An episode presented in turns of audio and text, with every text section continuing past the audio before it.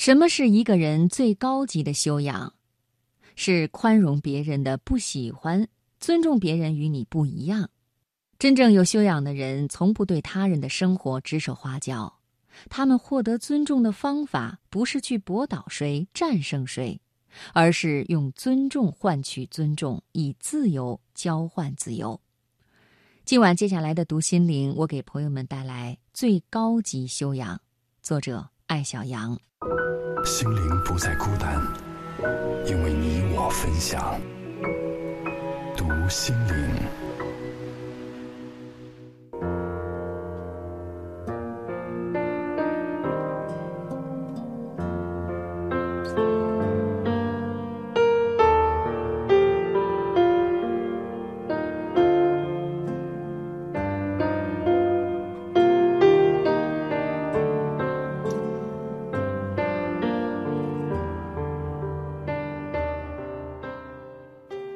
去美术馆看画展，遇到阿西与她的新男友。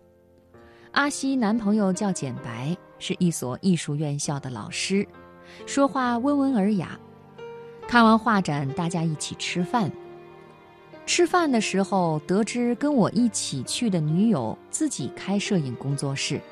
简白谈起日本艺术家全川石花，对于全川老师的作品，我朋友不喜欢。所以，当简白滔滔不绝的时候，他一直在默默地吃菜。简白忍不住问：“你搞摄影的，不研究全川石花？”我朋友只好实言相告，说：“我不喜欢他的风格。”饭局的后半场成了简白向全川石花老师致敬的专场演讲。他使出体内洪荒之力，甩出各种专业术语。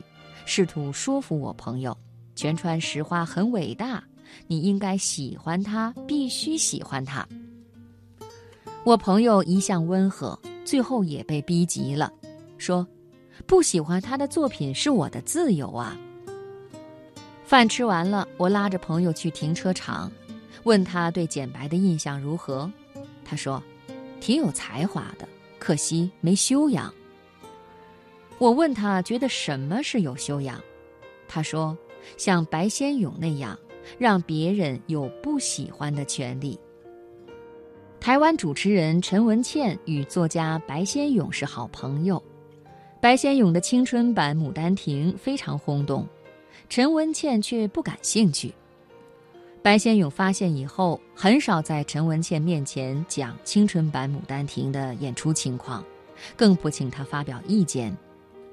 但这完全不妨碍两个人继续做朋友。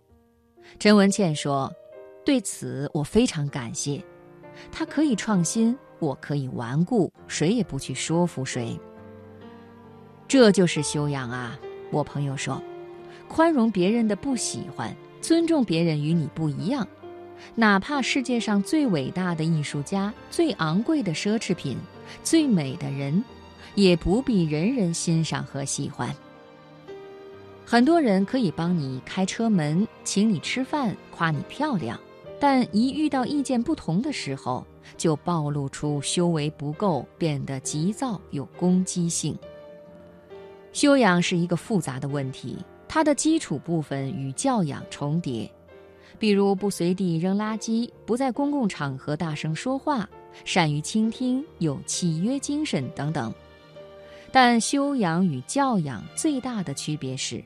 教养是习惯，是原生家庭与学校教育教化的结果；而修养是智慧，是不断战胜自己的占有欲与好胜心，慢慢稳妥，慢慢宽容，把石头一样的自己打磨成温润的璞玉。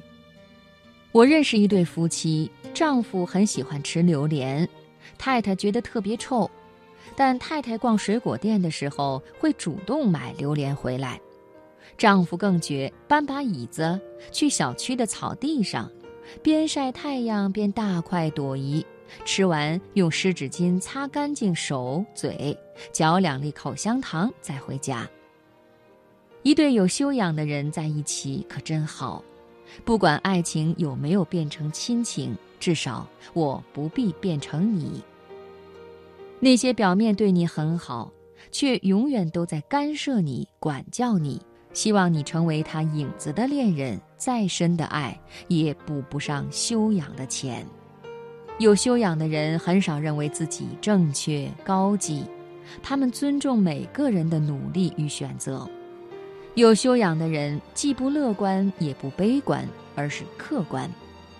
他们不相信世界上有绝对三观相合、趣味相投的人，就像不相信有完全相同的两片树叶。他们以极大的善意对待身边的朋友、亲人，因为你是人，我就善待你，而不因为你是跟我一样的人，我才善待你。修养就是一种自在，给他人自在，给自己方便。